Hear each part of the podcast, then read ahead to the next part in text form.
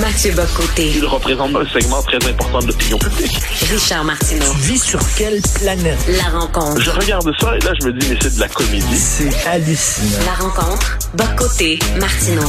Alors tout d'abord, Mathieu, une nouvelle euh, de dernière heure qui va te réjouir. Alors tout indique que le docteur Luc Boileau va confirmer à 14 heures lors de son point de presse que le masque ne sera plus obligatoire dans les lieux publics dès le 14 mai. On a vu que le, le nombre d'hospitalisations est en baisse. Donc, écoute, vieux, vaut mieux tard que jamais, comme on dit, Mathieu. Oui, oui, cela dit, je t'avouerai que je fais partie de ces gens désormais qui considèrent que la COVID est, est un sujet périphérique de l'actualité.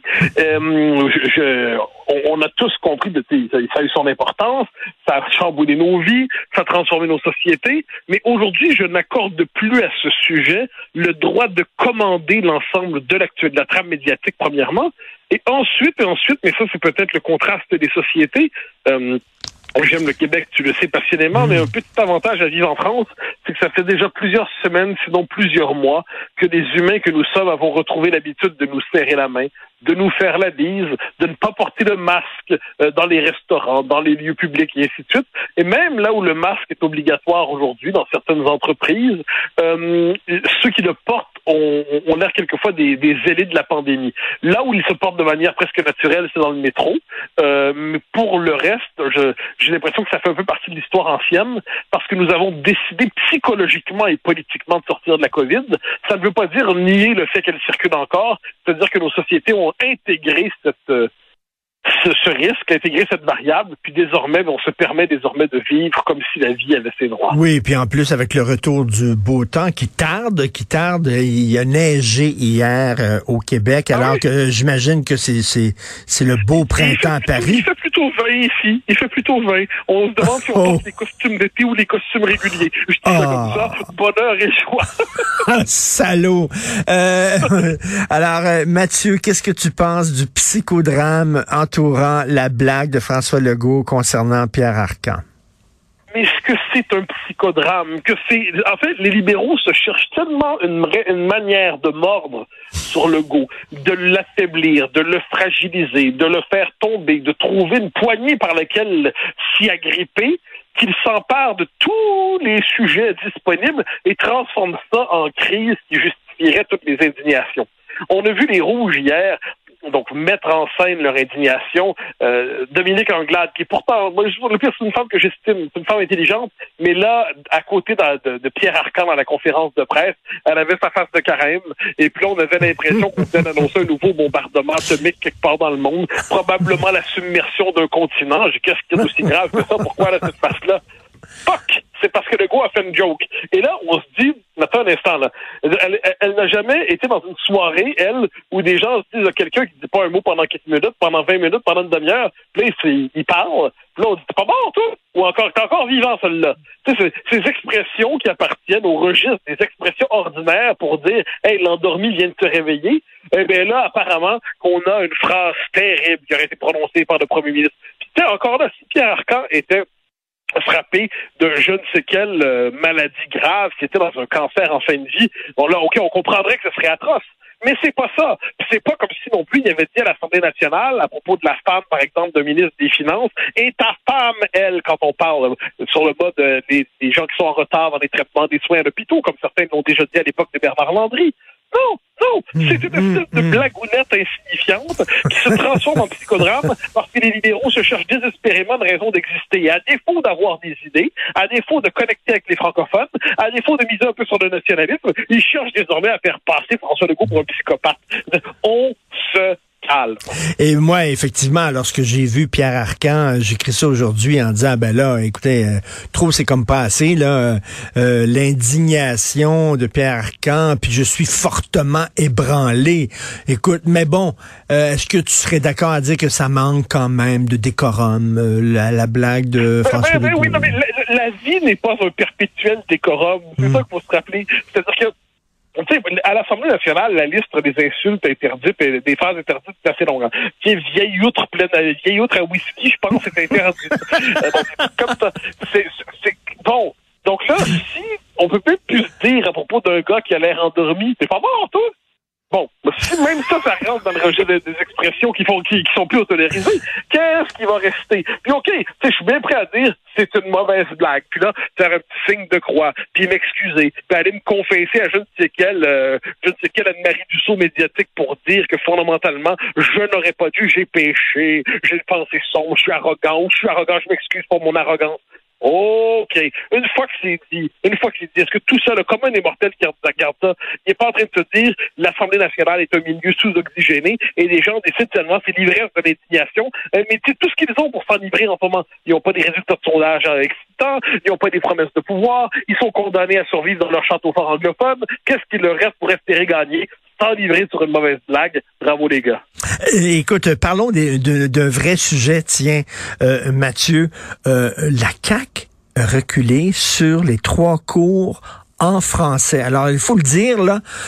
donc, la, la, CAQ arrive en disant en fait, c'est le Parti libéral qui a proposé un amendement à la loi 96 et se sont fourvoyés où ils ont euh, demandé à ce que les anglophones qui font partie de la minorité historique, là, euh, donc, puissent, doivent euh, suivre trois cours en français. Là, je le dis, ce n'est pas des cours de français, c'est des cours en français. Bon, et là, finalement, là, le Parti libéral s'était fourvoyé, demande que cet amendement-là soit retiré et là, hier, la CAQ qui est venue en aide au Parti libéral en disant, écoutez, effectivement, on va changer ça, ça ne sera plus trois cours en français, ça va être trois cours de français.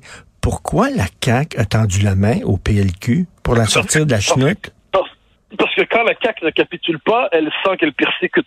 Je veux dire, euh, on est quand même dans ce moment très particulier où les anglophones, beaucoup d'anglophones à tout le moins, ont présenté ces trois cours en français. Donc, autrement dit, c'est pas des cours de langue. C'est des cours où vous devez euh, faire votre géographie ou votre histoire ou, euh, je sais pas trop, votre chimie, votre physique en français. Donc, le français, vous devez avoir une vraie maîtrise du français et pas simplement de maîtrise pour avoir 60 dans un examen où vous serez de toute manière, vous avez presque pas le droit de couler.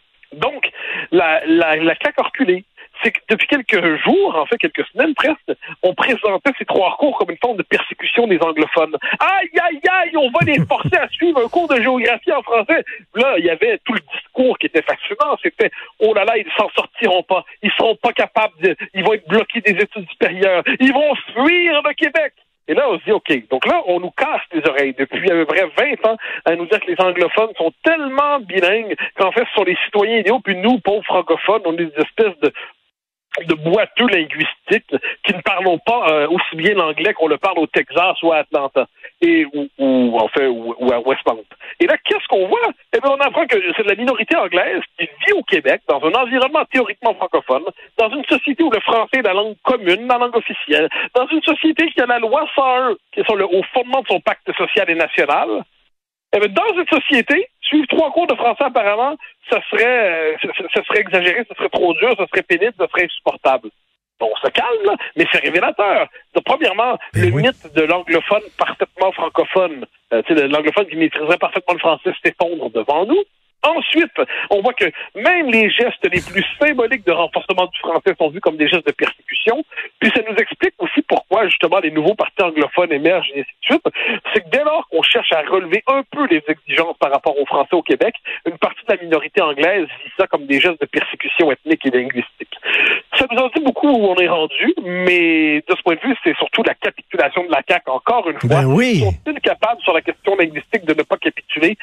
Persuadé que Simon Jolin Barrette voulait maintenir ces mesures-là, mais manifestement, Simon Jolin Barrette, à lui seul, n'est pas capable de, son poids politique dans la CAQ n'est pas suffisamment élevé pour imposer justement ces, ces, ces saines mesures euh, à son parti qui, qui, fonctionne comme le Parti libéral finalement. Quand tu imitais tantôt la réaction des anglophones, c'est épouvantable, etc. Les, les gens qui vont dire tu caricatures. Aujourd'hui, Mathieu, aujourd'hui dans le National Post, il y a un texte d'opinion.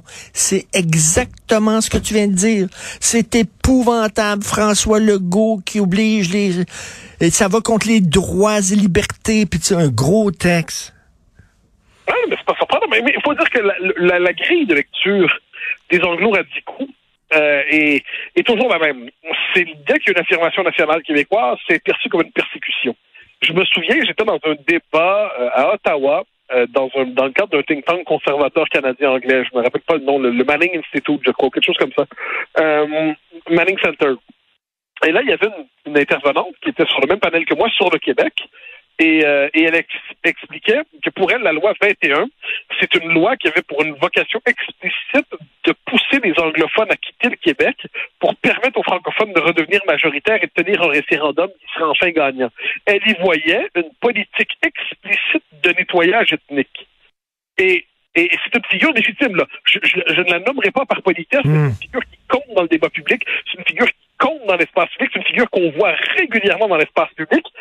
Pouvait affirmer, puis là, on- dans d'autres milieux, on appellerait ça une théorie conspirationniste, c'est une théorie du complot. Là. Derrière la loi 21, là, il y a une volonté de programmer l'expulsion ethnique des, euh, puis c'était la, la charte des valeurs avant ça, des- des anglophones et des allophones. Et là, on se dit, mais qu'est-ce qui se passe? Mais c'est ça, il y a une forme de refus Hmm. de la légitimité même du Québec national. Donc, quand on décide de demander aux anglophones trois cours, tu sais, trois cours dans une société dans laquelle ils vivent, ils sont rendus à l'âge adulte. On n'arrête pas de dire que rendus à l'âge adulte, ils maîtrisent parfaitement le français.